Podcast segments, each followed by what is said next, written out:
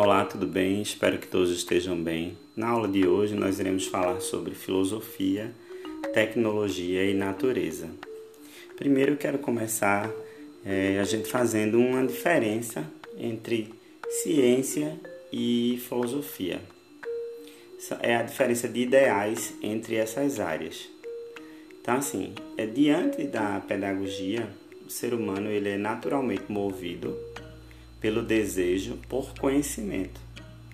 Desde que nós somos pequenos, a gente questiona o porquê dos diversos fatos, situações, coisas e os demais acontecimentos que fazem parte do nosso dia a dia. Então, assim, o debate entre a ciência e a filosofia é provavelmente uma das questões que mais ressaltam essa necessidade de conhecimento, de qual natureza for. Né? Então, assim, a ciência consiste na aplicação de teorias já testadas e aceitas pelo meio científico para a explicação de determinados eventos que permeiam, que acontecem aí no nosso dia a dia. A, a ciência ela é utilizada como explicação dos fenômenos das coisas que permitem resultados conclusivos e muitas vezes irrefutáveis do ponto de vista racional, que não pode ser questionado, ressaltando em uma resposta consciente para as perguntas é, sugeridas, como por exemplo, por que a Terra é azul? Então, a ciência vai trabalhar né, o conceito né, por que a Terra é azul, o que é que acontece fisicamente, quimicamente, para que a Terra seja azul. Então, o conceito vai ser trabalhado em cima de teorias. A ciência vai trabalhar em cima daquilo que é realidade. A filosofia, né, por, por outro lado, ela vai trabalhar, consiste na busca da verdade. Lembra que a gente trabalhou a verdade, mas muitas vezes não há uma verdade absoluta, uma verdade exclusiva, e a filosofia busca a verdade, mas ela pode buscar as diferentes formas de verdade.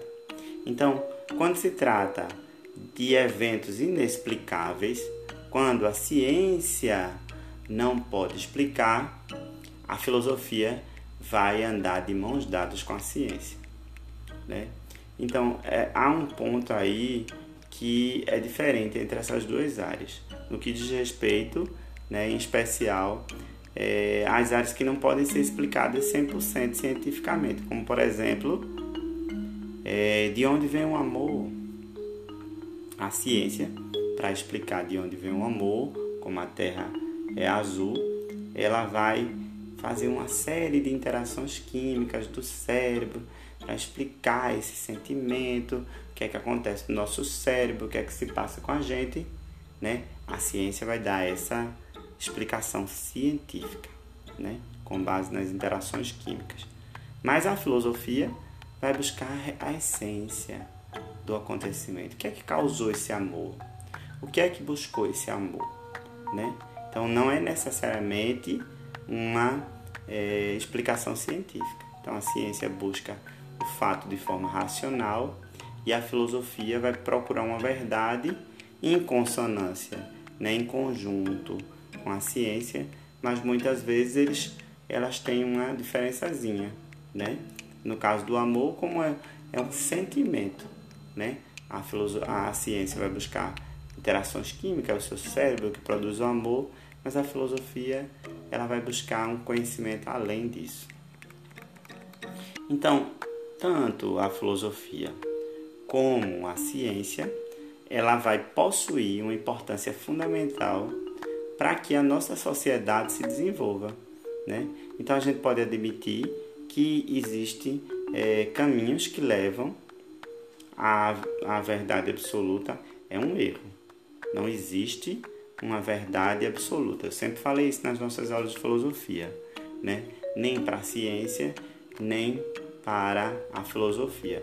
Um, é, uma determinada situação foi comprovado cientificamente, mas daqui a um tempo isso pode ser mudado. Então a gente não pode perceber, entender que existe é uma verdade absoluta. É, então a gente pode pensar que é isso seria um retrocesso do conhecimento, porque muitas questões científicas possuem é, é, questionamentos filosóficos, né? Então eu penso, indago, né? Parte de um questionamento filosófico para poder ter esse questionamento racional. Então assim, é, basicamente, essa é a diferença entre filosofia e ciência. Filosofia tende a buscar um conceito mais abstrato, a questionar, e a ciência é, é mais racional, precisa experimentar para que seja provado algo. Então, filosofia, tecnologia e natureza.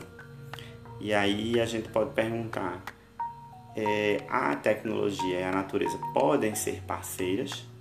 Né? Como é que a gente pode fazer isso? Então, a tecnologia é considerada por muitos né, grande vilã da natureza. Então, isso acontece por diversos motivos. Então, vamos pensar. É, há centenas e centenas de lixos tóxicos que são despejados nos rios e até mesmo por, é, por belas paisagens. A gente às vezes deixa tá lá numa bela paisagem, a gente deixa de tirar a foto daquela bela paisagem para fazer um selfie, né?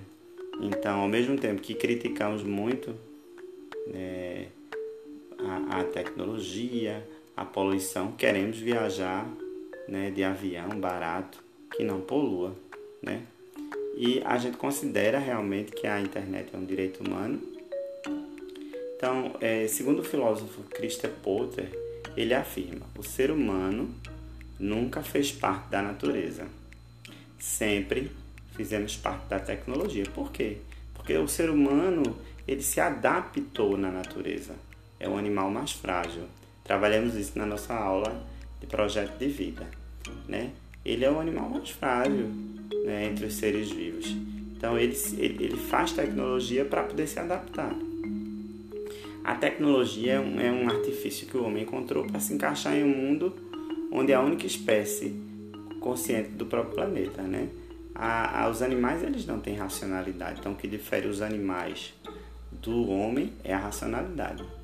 Então a, o, ser, o ser humano ele está com a vontade constante de inovar, de usar tecnologia, né? E a gente acaba por destruir, né? as florestas, acaba por destruir é, é, é, é, o nosso habitat por questões econômicas. Né? Então, como é que será que a gente pode é, nos tornar sustentáveis? Né? Como será que a gente pode trabalhar a sustentabilidade junto com a tecnologia? Então, vamos pensar. É importante ressaltar que, apesar de todo esse negativismo, natureza e tecnologia, é, elas se ajudam muito mais do que a gente pensa. Então, no campo da biométrica, por exemplo, foi feita uma fita cirúrgica baseada nas estruturas da teia de uma aranha. A fita cirúrgica é tipo um, band-aid, vamos dizer assim, né, para utilizar pós-cirurgia. Então, o homem se baseia na teia de aranha, na trama ali da teia de aranha. E, e ela é quase transparente. Né? Então, o homem imitando a natureza. Ou ainda a tela eletrônica desses livros, iPads que vocês Não sei se alguém tem um iPad, mas essa tela eletrônica do iPad ela foi baseada nas asas das borboletas que cintilam sobre a luz forte. Né? E eles desenvolveram uma técnica para criar o iPad. Você mexer o livro, ele muda a posição, não vai dar aquela claridade para poder você ler. Então, além de tudo isso, a tecnologia vem sendo usada para a preservação sustentabilidade. É a pergunta que eu fiz a vocês, né? A gente tem como aliar tecnologia e natureza, tem como é, utilizar a tecnologia e usar a sustentabilidade. Então, vamos dar um exemplo disso. Um exemplo disso, de tecnologia e sustentabilidade, é um aparelho, né? que consegue monitorar o comportamento dos animais em seus habitats.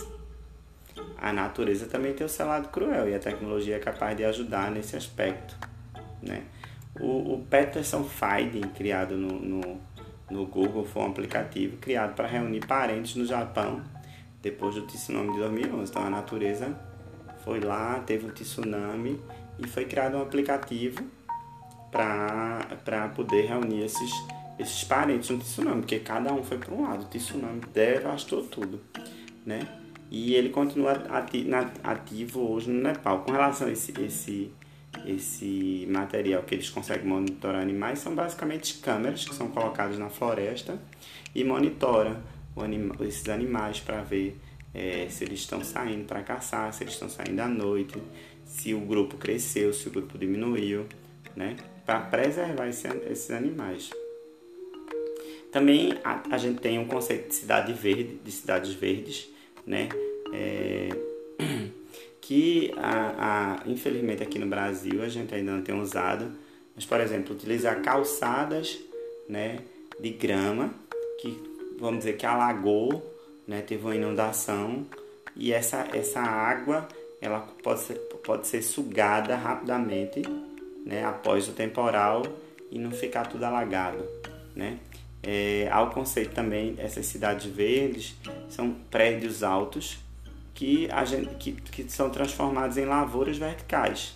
São metros quadrados vazios usados para é, cultivo de biocombustíveis à base de águas marinhas. Então, seja, são, são prédios que cultivam é, é, é, é, plantas, né? Hoje em dia está se usando muito horta, horta na janela. Você pode plantar tomate, plantar um coentro. Isso é sustentabilidade também. Você pode plantar chás para você consumir. Então você deixa de, de, de, de é, ter que ter grandes áreas produtivas que desmatam você tendo sua plantação em casa. É, o cultivo de biocombustíveis à base de algas, né? E árvores que podem iluminar as ruas durante as noites graças a genes bioluminescentes. O que parece que está acontecendo é um ecossistema de softwares que podem é, tornar cada vez mais é, mudar cada vez mais o nosso planeta. Então a, a pergunta acho que foi respondida. A tecnologia sim tem nos ajudado com a preservação ambiental e, se, tem, e tem se tornado parte da natureza, evoluindo como qualquer espécie viva. Ela pode se tornar uma vilã, né, quando descartamos né, é, o nosso celular, a bateria no lixo, quando jogamos eletrodomésticos fora, quando poluímos os rios mas se usarmos a tecnologia a nosso favor, é, podemos, podemos usá-la como parceiras a favor de um mundo melhor.